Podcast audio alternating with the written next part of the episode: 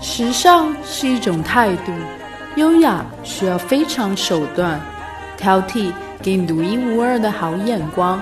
我是秋千，欢迎收听《时尚乱入》。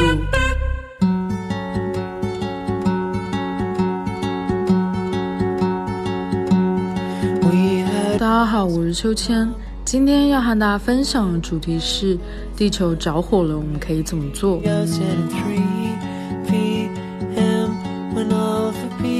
四个多月以来，澳大利亚的大火继续燃烧，也点燃新西兰。五万多只的考拉袋鼠葬身在火海，让人心痛。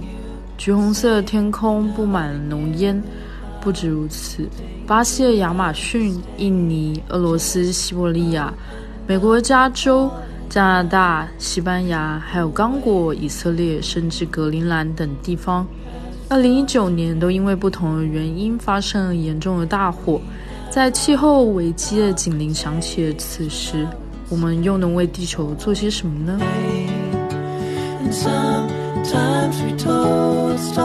第一是什么造成了澳洲山火不止？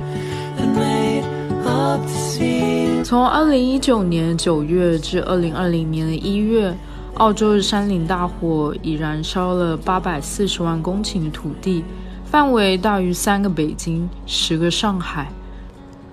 澳大利亚首都坎培拉浓烟所成，新西兰的奥克兰也被笼罩在一片黄色烟雾之中，像是电影中的末日情景。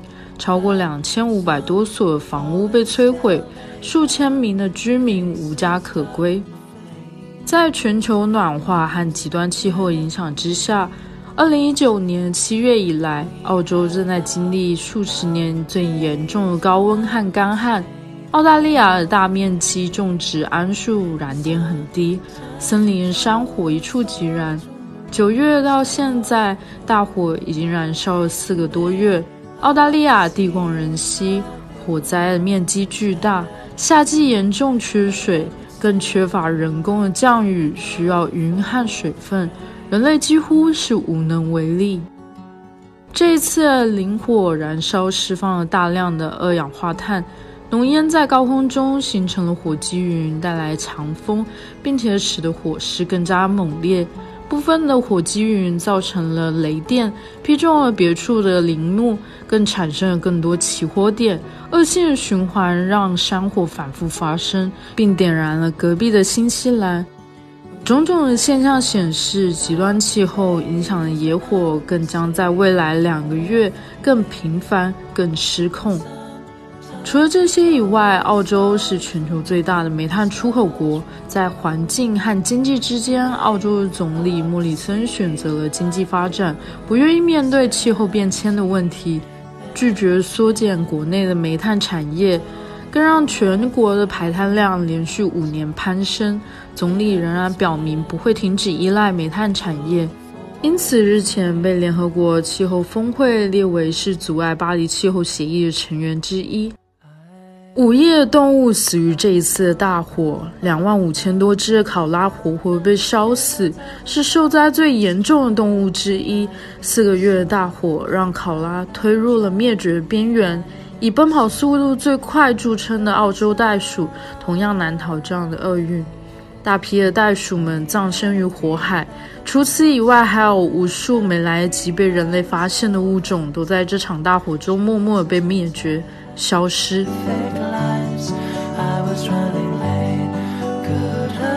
第二个要分享的是，二零一九年全球森林并不好过。无论是恶意的纵火，或是干燥气候，气候变迁导致火灾更加频繁上演。二零一九年六月，俄罗斯位于西伯利亚的针叶林遭受失控的大火。共烧毁了四百三十万公顷的森林，浓烟飘到邻近的城镇，让屋内也能够闻得到烧焦的味道。印尼雨林多年来因为棕榈油和纸浆产业遭受无情的砍伐焚烧。二零一九年的八月，大火又创下了纪录，焚烧超过三十二万八千七百二十二公顷的林地，已经威胁大约三千万人的健康和生计。一直被视为含藏无数珍奇物种的巴西亚马逊雨林，多年来因为全球肉食需求提高，加上巴西政府让畜牧业肆无忌惮的伐林焚烧，二零一九年一年，亚马逊的毁林面积高达九十七万六千两百公顷。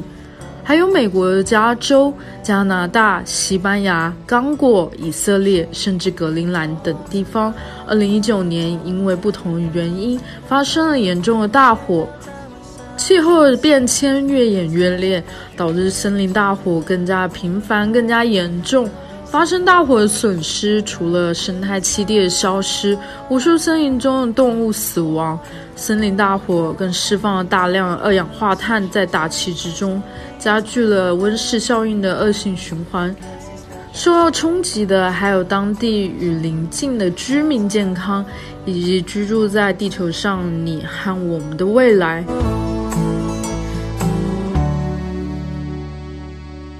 三是在气候危机警铃响起的此时，我们可以怎么做？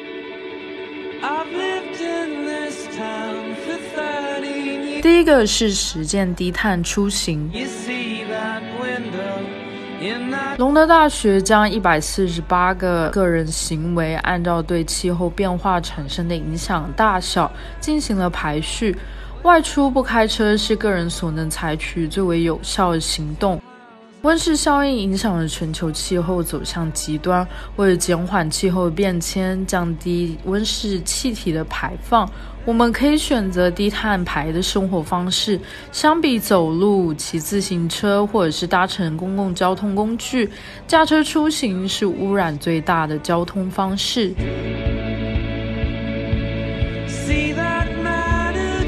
第二个方法是改变饮食习惯。事实上，仅次于化石燃料行业，对于气候变化影响的是肉类和乳制品部分。肉制品主要能够透过三个途径导致全球暖化：第一个是让牛消化食物时打嗝放屁，释放出了温室气体甲烷；第二个是用食品作物喂养牛的能效非常低。最后一个是牧养牛需要大量的水，会排放出大量的温室气体。使用肥料及大片的土地，其中有部分的土地还是来自于砍伐森林，而这又是另一种碳排放的原因。我们不必强迫自己成为一个素食主义者，但是可以逐渐减少肉类的摄入，而成为一个通常吃素、偶尔吃肉的灵活素食主义者。减少一半的动物蛋白摄入量，你的饮食碳足迹就可以减少降低至百分之四十。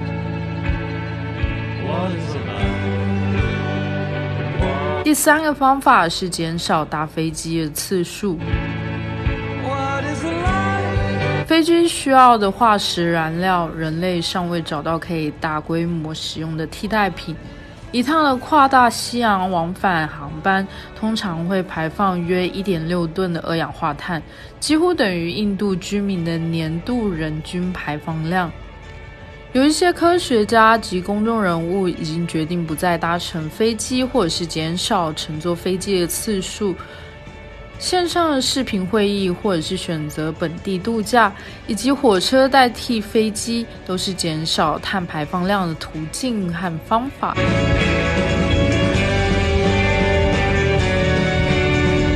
四个方法是减少不必要的购物。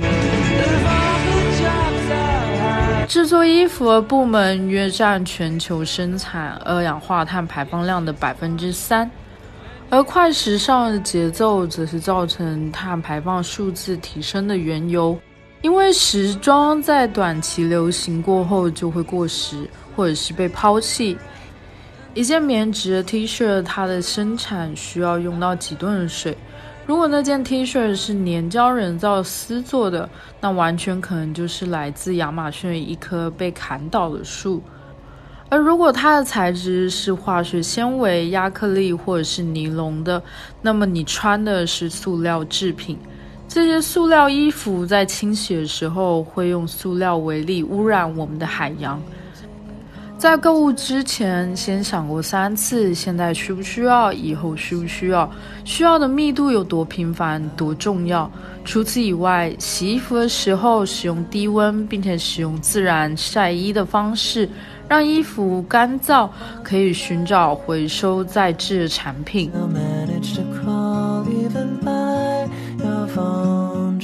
第五个方法是调节室内的空调温度。空调和暖气带来的全球暖化影响有两个，一个是耗电量，另外一个是氢氟碳化合物，一种极强的温室气体，已经被认定为导致全球暖化元凶之一。需要用到空调和暖气的季节，请尽量将温度调在二十五度左右。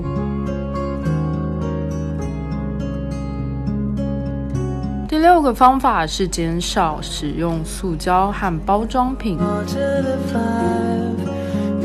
全球的海洋和生物正饱尝着塑胶垃圾污染之苦，塑胶垃圾也同样威胁着人们的健康。然而，漂浮的海洋塑胶只是冰山一角。洋流驱动着人类生存所需要的维生系统，稳定天气，分配氧气，吸收二氧化碳。清理全球海洋并非终极解决办法，归根究底，我们需要的是从根源着手，减少使用塑胶吸管，自备环保袋和环保杯出门，抵制使用一次性塑胶，拒绝过度包装和不必要的网络购物，选择低排碳生活，减缓气候的变迁，以行动为我们自己的未来做出改变。从今天起，你也可以是改变的关键力量。让我们一起守护我们珍贵的地球。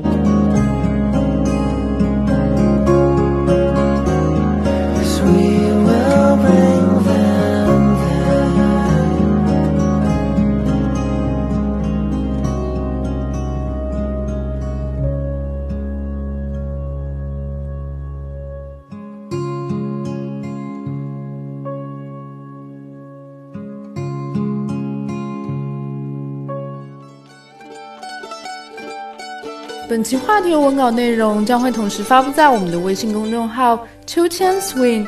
秋是秋天的秋，千是千言万语的千，加上英文拼写 s w i n g swing。欢迎大家留言和订阅。历史考究加上一点想象力，为您挑选俯拾皆是时尚野趣和寻常好时光。更多的时尚资讯，敬请收听《时尚乱入》。